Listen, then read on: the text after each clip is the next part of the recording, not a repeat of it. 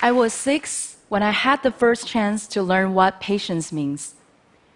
My grandmother gave me a magic box as a birthday present, which neither of us knew would become a gift for life. I became obsessed with magic, and at 20, I became an amateur dove magician. This act of magic requires that I train my doves to sit and wait inside my clothing. As a young magician, I was always in a rush to make them appear. But my teacher told me the secret to the success of this magical act is to make my doves appear only after they've waited patiently in my tuxedo.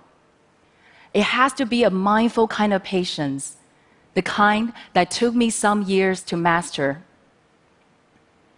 When Lai took me to Shanghai seven years ago, the mindful patience I learned became almost impossible to practice. In China, where everyone and everything is in a hurry, you need to outperform over 1.3 billion other people to build a better life. You hack the system, bend the rules, circumvent the boundaries. It is the same when it comes to food, except that when it comes to food, impatience can have dire consequences. In a haste to grow more, sell more, 4,000 years of agriculture in a country of rich natural resources is spoiled by the overuse of chemicals and pesticides. In 2016, the Chinese government revealed half a million food safety violations in just nine months. Alarmingly, one in every four diabetics in the world now comes from China. The stories around food are scary and somewhat overwhelming. And I told myself, it's time to bring a mindful patience into the impatience. When I say mindful patience, I don't mean the ability to wait. I mean knowing how to act while waiting.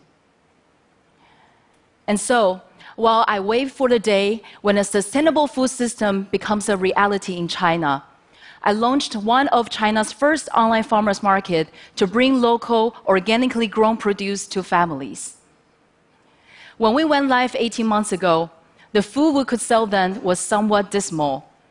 We had no fruit and hardly any meat to sell, as none that we sent to the lab passed our zero tolerance test toward pesticides, chemicals, antibiotics, and hormones. I told our very anxious employees that we will not give up until we've met every local farmer in China. Today, we supply 240 types of produce from 57 local farmers. After almost one year of searching, we finally found chemical free bananas grown in the backyard of villagers on Hainan Island. And only two hours away from Shanghai, on an island that even Google Maps does not have coordinates for, we found a place where cows eat grass and roam free under the blue sky. We also work hard on logistics. We deliver our customers' orders in as fast as three hours on electric vehicles. And we use biodegradable, reusable boxes to minimize our environmental footprint.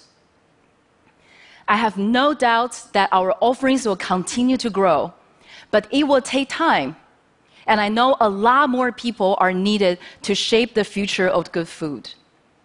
So last year, I founded China's first food tech accelerator and VC platform to help startups to shape the future of good food the way they want. Be that through using edible insects as a more sustainable source of protein or using essential oils to keep food fresh for longer. So, you may still ask, why are you trying to build a sustainable food system by driving a patient movement in a country where it's almost a crime to take it slow? Because for me, the real secret to success is patience. A mindful kind of patience that requires knowing how to act while waiting. The kind of patience I learned with my grandmother's magic box. After all, we do not inherit the earth from our ancestors we borrow it from our children. Thank you.